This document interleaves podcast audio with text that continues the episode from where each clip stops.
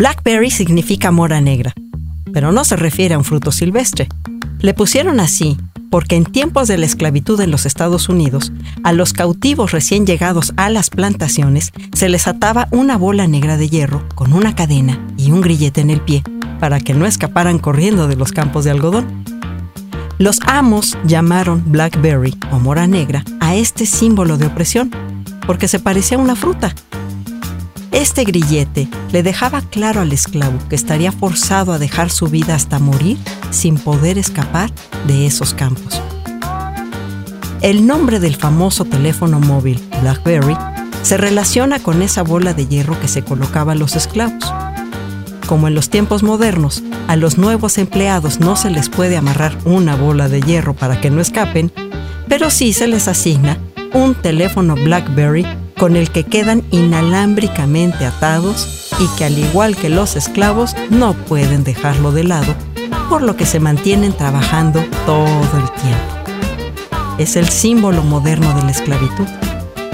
En la actualidad, casi todos los ejecutivos del sector privado y funcionarios gubernamentales, y uno que otro ciudadano común, están encadenados a través de uno de estos dispositivos móviles, que en muchos de ellos provoca tal adicción que no pueden desentenderse de él en los semáforos, baños, cine, en la cena familiar y no hay manera de escapar cuando llame el jefe, la esposa o mandan correos.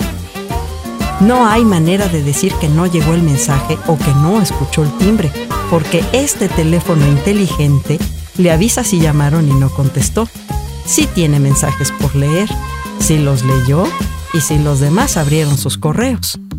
Le marca citas, horarios, lo despierta, se apaga y se prende solo y lo mantiene hipnotizado por horas en internet mientras su esposa, esposo, novia, novio, sus hijos y familia le reclaman porque no les pone atención. Y ahí vamos, sintiéndonos muy importantes porque tenemos un Blackberry para no escapar de los campos de trabajo y de la trivialidad social. Qué nombre tan adecuado, ¿no creen?